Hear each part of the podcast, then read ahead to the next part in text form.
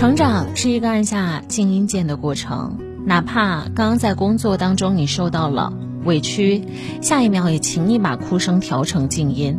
哪怕我们的生活已经一地鸡毛了，但是你在别人面前依然要宠辱不惊、波澜不惊。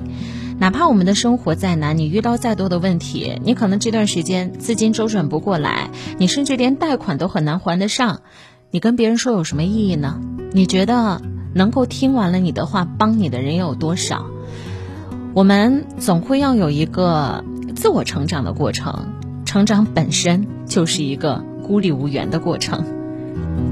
作家路内说：“每个人的生命里都有几口吃不下的隔夜冷饭，你必须得把它咽下去。我知道你咽下去的时候很艰难，甚至是会划破你的喉咙，但又有怎样呢？因为。”你总会慢慢的消化它，你的胃撑得住，不撑也得撑得住。可能过了三年五年之后，当你再回头看这件事的时候，你会发现啊，原来我这么厉害，已经忍受了这么多的磨难。当然，你也会一笑了之，你会说啊，当然，当年我认为很天大的事情，其实也不过如此。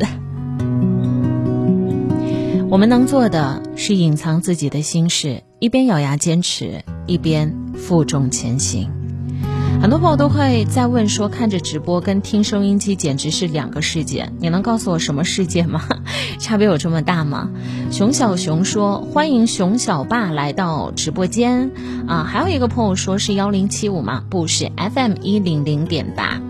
有一个很细心的朋友说，收音机有延迟，是的，大概延迟了二十五秒。啊，杨希，感谢杨幂，他说互动性更好，谢谢大家的支持。怎么样，在我直播的过程当中参与到今天的互动，非常的简单，有两种渠道。第一种渠道呢，是您可以在任何车载里面来搜索 FM 一零零点八。另外一种方法呢，是您可以在抖音里面来搜索主持人安琪，主持人安琪。